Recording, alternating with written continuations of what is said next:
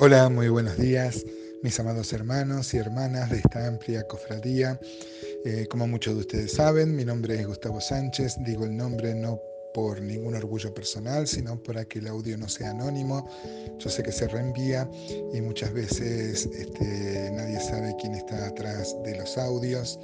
Eh, vivo en Rosario, mi teléfono es más 54 9 3415 491089 si alguien quiere tener algún, tiempo, algún tipo de, intercambio eh, a, raíz de estos audios, como con muchos de, ustedes tengo el placer, el privilegio eh, de, tener una, interacción. Eh, hoy tenemos por delante uno de esos salmos que uno le gusta regalar. Esos son los textos que forman parte de nuestro discurso, cuando el apóstol Pablo dice, hablando entre vosotros con salmos, este es un texto que se puede aplicar, porque si bien es un salmo que habla de, la comunidad orando por su rey, porque interpreta la comunidad que si el rey está bien con Dios, eso se va a reflejar en un buen, en un buen ministerio, en un buen este gobierno para el pueblo. Así que mm, este es uno de los salmos así reales, donde el pueblo ora por su rey. Pero nosotros podemos aplicarlo, dice la Biblia que nosotros somos reyes y sacerdotes, así que es un texto que podemos aplicar para nosotros, para nuestra oración personal o también para regalar y para desear a otro, un compañero, un hermano, un miembro del cuerpo de Cristo. Dice así el Salmo número 20, dice al músico principal, Salmo de David, Jehová te oiga en el día de conflicto, el nombre del Dios de Jacob te defienda, te envíe ayuda desde el santuario y desde Sión te sostenga. La referencia a Sión y al santuario es al templo, por supuesto, es el templo de Jerusalén. En los salmos es una, es una este, expresión eh, remanida, también aparece en el Salmo 14.7, en el 128.5, en el 134.3, eh, y justamente habla de que eh, Jehová que está en su trono, que está en el templo, así era la visión en esta dispensación, te bendiga. El pueblo ora para que su rey sea bendecido por Dios y encuentre en el Dios que está en Sión, así es como lo ve el salmista. Nosotros sabemos que Dios está en el cielo y ahora tenemos una llegada mucho, mucho más efectiva, ¿no? porque ya Cristo entró en el verdadero santuario del cual aquel era figura. Dice versículo 3, miren la oración que hace el pueblo por su rey, que nosotros podemos hacer por, los hermanos. Dice, haga memoria de todas tus ofrendas y acepte tu holocausto. Te dé conforme al deseo de tu corazón y cumpla todo tu consejo. Nosotros nos alegraremos en tu salvación y alzaremos pendón en el nombre de nuestro Dios. Conceda a Jehová tus peticiones. Y fíjese el 6, como el salmista tiene la certeza de que Dios escucha una oración así. Dice el versículo 6, ahora conozco que Jehová salva a su ungido, lo irá desde sus santos cielos con la potencia salvadora de su diestra.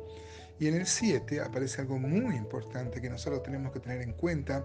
También es un concepto muy, muy visitado y muy expuesto y muy frecuente, no solo en los salmos, sino en toda la Biblia, que habla acerca de dónde uno deposita la confianza. Dice versículo 7, estos confían en carros y aquellos en caballos, mas nosotros del nombre de Jehová nuestro Dios, tendremos memoria.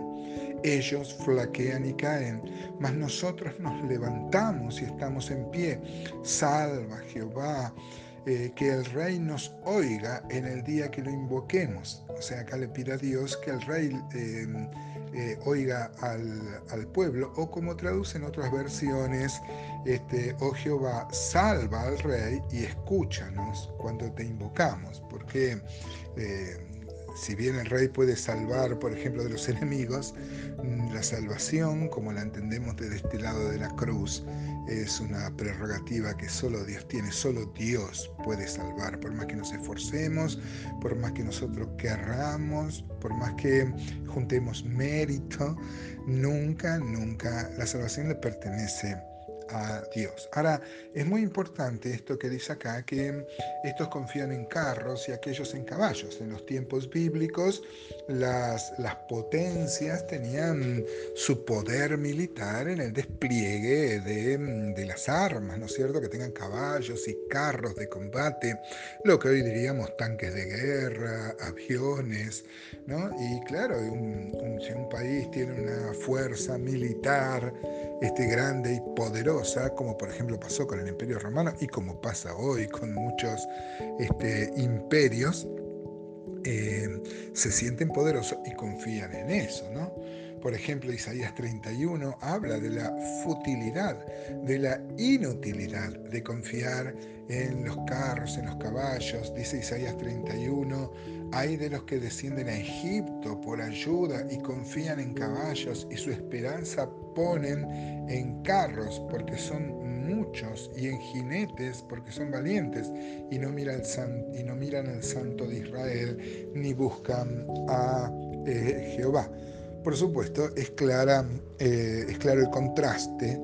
Dice que muchos confían en, sus, en su poderío militar, en los carros, en los caballos, pero es una, una, torpeza confiar en eso y no confiar en Dios, como este, si, Dios, si a Dios se le podría vencer o uno podría luchar contra Dios eh, confiando en la carne, en sus fuerzas, en, sus, en, sus, en su poderío personal en los tiempos bíblicos era así, e Israel este, generalmente estaba atrasado en este sentido con respecto a los demás pueblos. Lo que pasa es que Israel confiaba en el Dios de los ejércitos, en Jehová Sebaot. Eh, Salomón, por ejemplo, pudo tener muchos, muchos este, eh, carros, por ejemplo, dice mm, Primera Reyes 10:26, que dice, juntó Salomón carros y gente de a caballo, y tenía 1400 carros, 12.000 jinetes, los cuales puso en las ciudades. El versículo 28 de Primera Reyes 10 dice, y traían de Egipto caballos, lienzos, ¿no es cierto? Bueno, y el, y el 29 también, que Salomón pudo tener un poderío militar, pero justamente esto contradecía lo que Dios mismo había había mandado. Uno puede ver, por ejemplo, en Deuteronomio 17, ya Dios adelantándose a cuando el pueblo quisiera tener rey, eh, decía Deuteronomio 17, 16, dice, hablando del rey que el pueblo iba a querer, pero él no aumentará para sí caballos, ni hará volver al pueblo de Egipto con el fin de aumentar caballos, porque Jehová os ha dicho, no volváis nunca por este camino, ni tomará para sí muchas mujeres, como también este, hizo Salomón. O sea que Salomón cuando tuvo el mayor poderío, esto fue desobediencia a Dios, porque Dios quería que la confianza siempre esté en Dios. ¿Y nosotros, hermanos? ¿Qué tal? Hermanos, ¿en qué confiamos? ¿En dónde depositas tu confianza, hermano? ¿En tus fuerzas, en tu habilidad, en la capacidad ante una dificultad, ante un laberinto? ¿Confías en tu capacidad para salir o descansamos en que Dios tiene el verdadero poder? Por supuesto, la fe es activa, hacemos cosas, pero nunca confiamos en nuestras fuerzas, sino en Dios que da la victoria.